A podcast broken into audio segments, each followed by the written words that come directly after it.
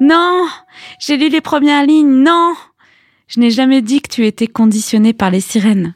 On l'est tous. J'avais vraiment saisi ton émoi. Et je le trouve sincèrement mignon. Sans ironie.